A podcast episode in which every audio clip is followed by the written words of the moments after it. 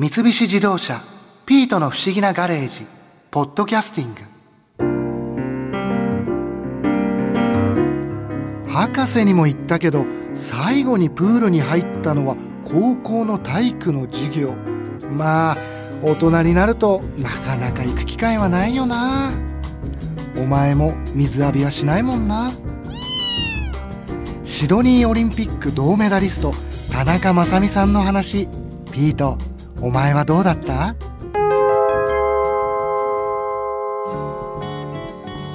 例えば一般に僕たちが遊びに行けるようなプールってあるじゃないですか、うんはい、ああいうプールと田中さんがもともと競技でやられてたプールっていうのは違いはあるんですか？大体大きな競技っていうのは50メートルプールでやりますね。深さなんかも試合の時にはもっと深くなりまし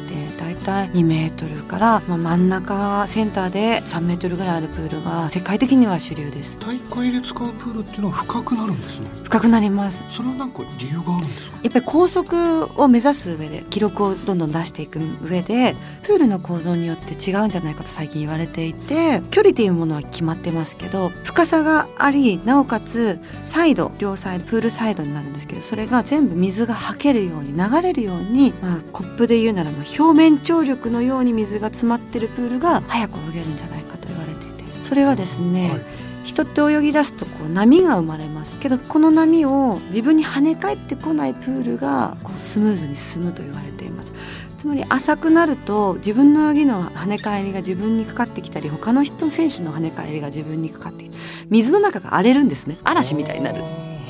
で表面張力にする理由も同じでコップの中に表面張力じゃない分量だけ入ってた場合を揺らすとそのコップの中が荒れますよね。波波立ちますよね、はい、けど表面張力にしてを揺らすとサイドに水は流れるけど表面上は荒れませんよねそれと一緒でとにかく水の中が荒れない。ちなみにコースロープも進化していて昔ソーセージのような赤と白の。ありましたありました。ね。ありましたね。ありました、ね、あれがつながってそう、はい、今ってもっと太くてくるくるくるくる回るようになってるんですよ、うん、小さな円盤みたいなのがこういっぱい連なってるんですけど、はい、でそれはなぜかというとそれがくるくる細かく回ることによって隣のコースに波がいかないようになってる。はあはい、だから1コースで泳いでもセンターコースで泳いでも条件が一緒なんです。昔はセンターコースが有利と言われていてなぜかというと端のコースは壁の波も来るしセンターコースから流れてきた波あのコースロープを渡ってが来るので端のコースは不利だとでも今は8人で決勝泳ぐんですけど大体は10コース取れるようになっててそのうちの8コースなおかつ水がはけるでコースロープも水の波を吸収するっていうのでじゃほとんどもうコースによっての、うん、違いはないです。はい。でもオリンピックとか、うん、そういう水の大会見ると、うん、なんか真ん中のコースの人がやっぱりこう勝ってるようなイメージが。それはそうです。予選会で勝った人がだいたい4コースです。四五三六二八一もしくは反対。真ん中から順番にこうサイドになっていく。はい。それはやっぱり真ん中の方が有利とか不利とかっていうよりまあ両サイドよく見えるっていうのが好条件と言われればそうなんですけど。記録が出る出ないの条件としては同じ条件に今はなってます実力として真ん中のセンターコースの人の方が速い人が真ん中に来るっていうあのプールのこう水温とかも決まってるものなんですか、うん、国際的なルールで決まっていて、うん、えー、大体25から28度の間でっていうふうにはなってます。25から28、うん、じゃあちょっと温水プールみたいな感じですか？温水プールなんですけど結構寒いです。体感として。温水プールあのスイミングクラブで大体29から30、はい、うん、28は結構あったかめですけど25度はやっぱり寒い。うんで26度とかぐらいでやる方が多いですね。その温度とかも、うん、こうなんか泳ぎに関係してきたりするものなんですか？瞬間の泳ぎというよりは準備段階でどういう体を作っておくかは結構関係ありますやっぱり寒いとウォーミングアップをした時に体が冷えてしまうと用意ドンって言われた時に動きづらくなるなので、どれほどこう体が冷えずにいられるかっていうストレッチだったり集中の仕方の時の着るものだったりっていうものを水温が低ければ低いほど結構ケアしてやりますね。うんで高い温度だと結構海外の選手は苦手という噂です。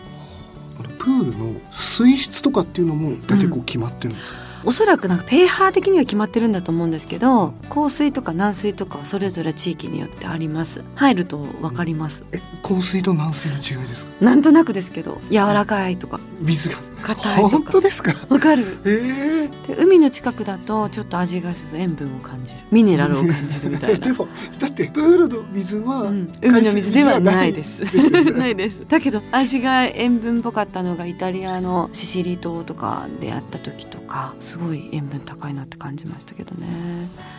うん、であの最近でもあの稼働できる床が稼働するプールがあって、床が稼働するんですねはい。プールの。うん、そうプールの底がこう動くっていうことですか？そうです。プールサイドがあって、はい箱のようになっててそこの部分がこう上下できるようになってます。それでこう水深を変えること。はい、だ最高3メートルだとしたら普通に使う時は1.1メートルぐらいにそこを上げる。で競技会の時には下げて、まあ、マックスの3メートルぐらいにして使うっていう時が多いかなと思います。例えば一番上まで上げてこう普通に平らなあにすることもできるんはい。できます。あそれもできるんですね。できます。プールなくしちゃうことも、はい、やっぱり一回水抜いて点検とかもする。そういった時にはね下に入って点検もするので一番上までまで上が実際に競技場のプールで上がってるところは見たことないんですけど私今鎌倉にある学校を指導してるんですけどそこも25メートルなんだけど可動式なんですよで冬場は使ってないんですけど全部上に上げてあの水を渡れるようになってますなってるんですね、はいあそれはなんかすごいですねなんか見たことない人にとっては不思議かもしれないですねうんちなみにあの一般の人も、うんその例えば大会で使ってるようなプールに、まあ、深さは違えど、うんこう入ることもできるできますねあの日本で一番大きなよく大会やるのが江東区にある辰巳のプールなんですけどあそこのプールで日本選手権とか行われるんですけどそこも一般公開してまして普段は一般の方もお金を払って入れるようになってます。あのー新しく2020年のオリンピックに向けても今一応建設をされると言われているんです。プール。うん、あ。そこもおそらくだけど一般的に開放できるようなプールを設計してくれるんじゃないかなと思うんですけどね。でもなんかそうやって一般の人もうん。競技用のプールにしかもプロが大会で使ってるようなプールにうん。こう入れるってなるとそういうのはなんか一回ちょっと見てみたくなりますこう長さだったりとかそのスタート台から見える景色とか確かにあの陸上競技場とかあと、まあ、例えば野球ドームとかって建てないですよねなかなかね。はいでも水泳の場合はいつでも建てるのでなんかそういうところで行ってみようってこう仲間を誘っていくのもいいかなと思いますね。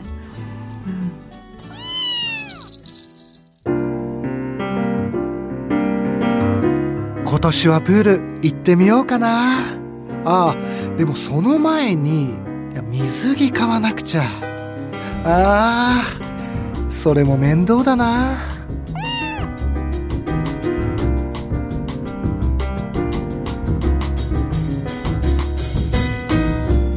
三菱自動車「ピートの不思議なガレージ」ポッドキャスティング。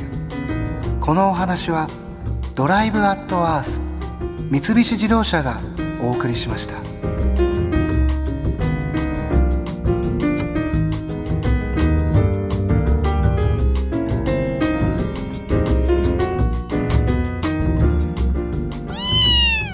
ここで耳寄りなお知らせです。ピートの不思議なガレージをもっと楽しみたいという方は毎週土曜日の夕方5時東京 FM をはじめお近くの FM 局で放送の三菱自動車ピートの不思議なガレージをお聞きください。